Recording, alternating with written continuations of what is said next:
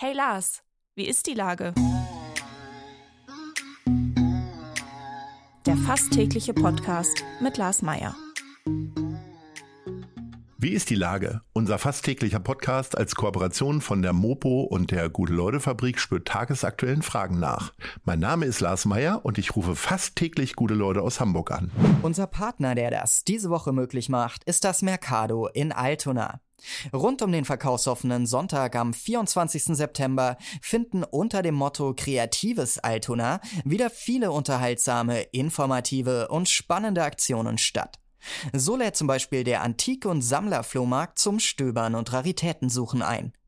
Handarbeitsfans kommen an den Ständen des beliebten Stoffmarkt Holland voll auf ihre Kosten. Das war Werbung. Herzlichen Dank. Heute befrage ich den Veranstalter der Hamburger Kunstmesse Incorporating Art Fair, Reiko Schwalbe. Ahoi, Reiko. Ahoi, Lars. Schön hier zu sein. Lieber Reiko, ähm, am kommenden Wochenende gibt es im Museum der Arbeit in Barmbek die Werke von über 75 Künstlerinnen und Künstlern zu entdecken. Was unterscheidet die Ink denn von einer gewöhnlichen Kunstmesse? Also da gibt es zwei Sachen. Zum einen äh, sind wir nicht die klassische Messe, wo man mit Galerien arbeitet, sondern wir haben dieses Jahr den Fokus auf die Kunstschaffenden und Kunstschaffendinnen gelegt, die selber auch vor Ort sind. Und das andere ist, dass wir natürlich eine andere Preisstruktur sind, äh, haben, die jetzt nicht äh, gewinnmaximierend arbeitet. Wir haben beispielsweise 30 Prozent geringere Teilnahmegebühren und auch einen Preis für eine Dauerkarte, mit dem man immer rein und raus kann. Das heißt, ich zahle wie viel, wenn ich jetzt normal äh, Sterblicher bin und nicht Student oder andere äh, Vergünstigungen habe? Also es wäre so, wenn du als Normalsterblicher am Freitag kommst, kannst du eigentlich umsonst rein, weil Freitag ist die Eröffnung, da haben wir für alle ah. kostenlosen Eintritt. Sehr und wenn gut. du am Samstag kommst oder Sonntag, kannst du für 15 Euro quasi die Dauerkarte für die zwei anderen Tage haben. Okay, das ist ja eine super Sache. Jetzt erzähl mir mal, auf was für Kunst ich mich denn da einstellen muss. Also wir haben quasi aus äh, allen Bereichen der bildenden zeitgenössischen Kunst Künstlerinnen und Künstler vor Ort, äh, von der Malerei über Skulpturen, über äh, digitale Kunst bis hin zu Collagen. Das äh, stellt ihr auf 1000 Quadratmetern aus. Ähm, und das macht ihr zum dritten Mal. Alle guten Dinge sind ja drei, heißt es. Also insofern wird das ja richtig gut laufen. Was für Erfahrungen hast du denn mit dem Hamburger Kunstpublikum bisher gehabt? Also genau das, was man eigentlich auch so hört, äh, gemäß dem Motto, man braucht lange, um warm zu werden. Und äh, wenn man warm ist, dann macht es Spaß. Äh, wir waren ja zwei Jahre lang im Oberhafenquartier in dem ehemaligen Güterbahnhof und haben gemerkt, dass die Location zwar fancy ist, weil nicht jeder den Güterbahnhof kennt, aber doch gewisse Hamburger sag mal, Restriktionen äh, mit sich bringt, weil man halt äh, dort nicht direkt vor Ort parken kann oder eine U-Bahn oder S-Bahn hat. Und die äh, Hallen von, also die alte Fabrik vom Museum der Arbeit sind wunderschöne Räume, die eigentlich auch so ein Kunstfeeling äh, wiedergeben. Und jetzt seid ihr mitten im Barmbek. Das dürfte ja wahrscheinlich auch dazu führen, dass schon mal also sehr viele umliegende Menschen irgendwie äh, neugierig sind und da reinkommen. Weil ähm, ich sag mal, wir haben ja selber gerade eine Veranstaltung gemacht in der Gleishalle neben dem Hobenkök. Es ist ja schon mal ein bisschen abwegiger jetzt sozusagen. Ihr habt ja die S-Bahn quasi direkt vor der Haustür. Genau, also 50 Meter entfernt vom äh, Museum der Arbeit ist die S-Bahn, die U-Bahn und der Busbahnhof von Barmbek. Und das ist quasi echt ein Katzensprung. Und das Barmberger Viertel selber ist sehr belebt. Und es hat mich sehr gefreut, dass das hier beim ersten Mal, also auch äh, sehr ansprechendes Publikum. Es gab ja immer äh, wieder Diskussionen, und das ist ja jetzt gerade so in der Inflation äh, ein, ein, Thema, dass Kunst äh, quasi die Anlagen in Immobilien und so weiter äh, ersetzen kann. Wahrscheinlich jetzt nicht bei den Preisen, äh, die eure äh, Kunstwerke erzielen, aber äh, gibt es noch einen Grund mehr, äh, Kunst zu kaufen, außer dass man sie gut findet? Also um ehrlich zu sein, gibt es keine Hamburger Veranstaltung, bei der man quasi äh, das Sammeln, sag ich mal, als Wertanlage nehmen kann. Dazu müsste man wahrscheinlich in andere Städte fahren. Aber es geht ja auch eher, eher um den psychologischen Effekt, äh, ähm, den quasi Kunst und Kreativität mit sich bringt. Wir haben in der Tat von ein paar Dutzend Euro bis äh, hoch zu 10.000 Euro Kunstwerke, die man auch mitnehmen kann, logischerweise, äh, die natürlich äh, eher dazu dienen, ich sag mal, das tägliche Leben durch das Ansehen und das damit verbundene Gefühl äh, zu verbessern. Was fasziniert dich denn an Kunst? Also ich sag mal so, das ist etwas, äh, womit du Geld verdienst, hoffentlich. Ähm, aber da ist ja auch eine große emotionale Komponente dabei. Also ich selber bin BWLer und Informatiker, habe also nicht wirklich einen direkten Bezug zur Kunst, äh, kann aber äh, auf den Kunstmessen, die ich deutschlandweit und in Österreich mache, quasi ähm, das Thema des sich Vernetzens, des Treffens, des Austauschens ausleben.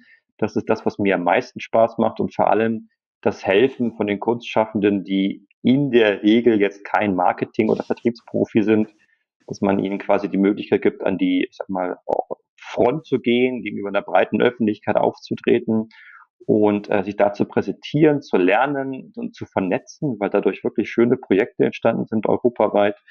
Und ich muss halt sagen, ich mache seit 15 Jahren Kunstmessen. Man bekommt dann doch schon so ein geschultes Auge und die Kunstsammlung zu Hause wächst.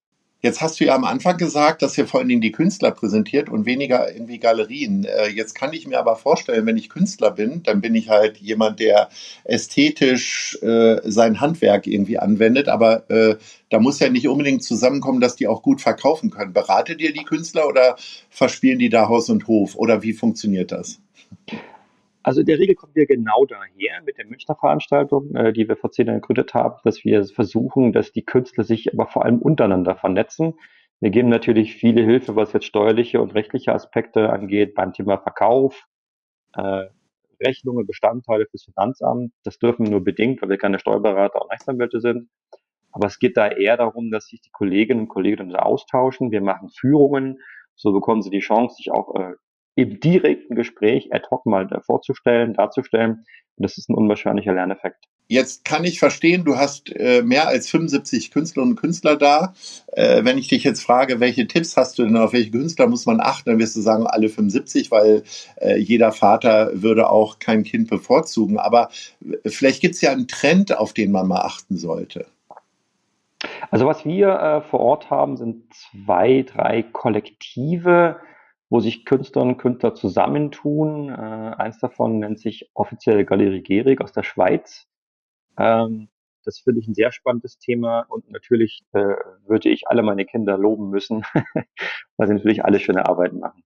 Aber ähm, gibt es denn sowas wie Trends oder sind das eher so, also Trends im Sinne von, dies Jahr ist etwas anders als letztes Jahr oder sind das eher so Wellenbewegungen, die langsam ansteigen und langsam wieder abnehmen?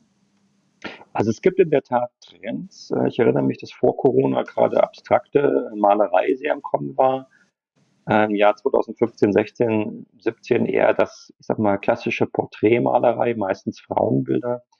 Aber ich kann jetzt äh, von diesem Jahr, und da haben wir jetzt zumindest in München eine große Veranstaltung gemacht, keinen wirklichen Trend definieren. Es geht eher darum, dass die, die Leute natürlich äh, abwägen, äh, brauche ich die Kunst wirklich hinsichtlich dem Thema Rezession, wie du es gesagt hast, und eher emotional reagieren. Also wenn sie ein Bild oder eine Skulptur anspricht, dann wird die dann mitgenommen äh, und eher nicht drauf geachtet, was jetzt gerade Trend ist.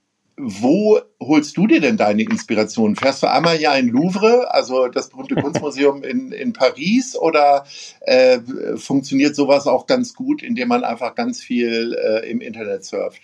Also die Inspiration, die hole ich mir in der Regel immer nach meinen Veranstaltungen, wenn ich die Fotos meiner Veranstaltung sehe, weil während der Veranstaltung habe ich dafür kein Auge. Ähm, aber ich sag mal so, durch die äh, sozialen Medien, gerade Instagram und Co., äh, mit, wo wir sehr stark vernetzt sind, sieht man immer wieder neue Trends. Bei mir ist das zum Beispiel Digital Art. Ehrlich? Oh, das habe ich ehrlich gesagt entweder noch nicht verstanden oder ich finde es tatsächlich einfach Blödsinn. also im Sinne von, äh, dass die solche Preise erzielen teilweise.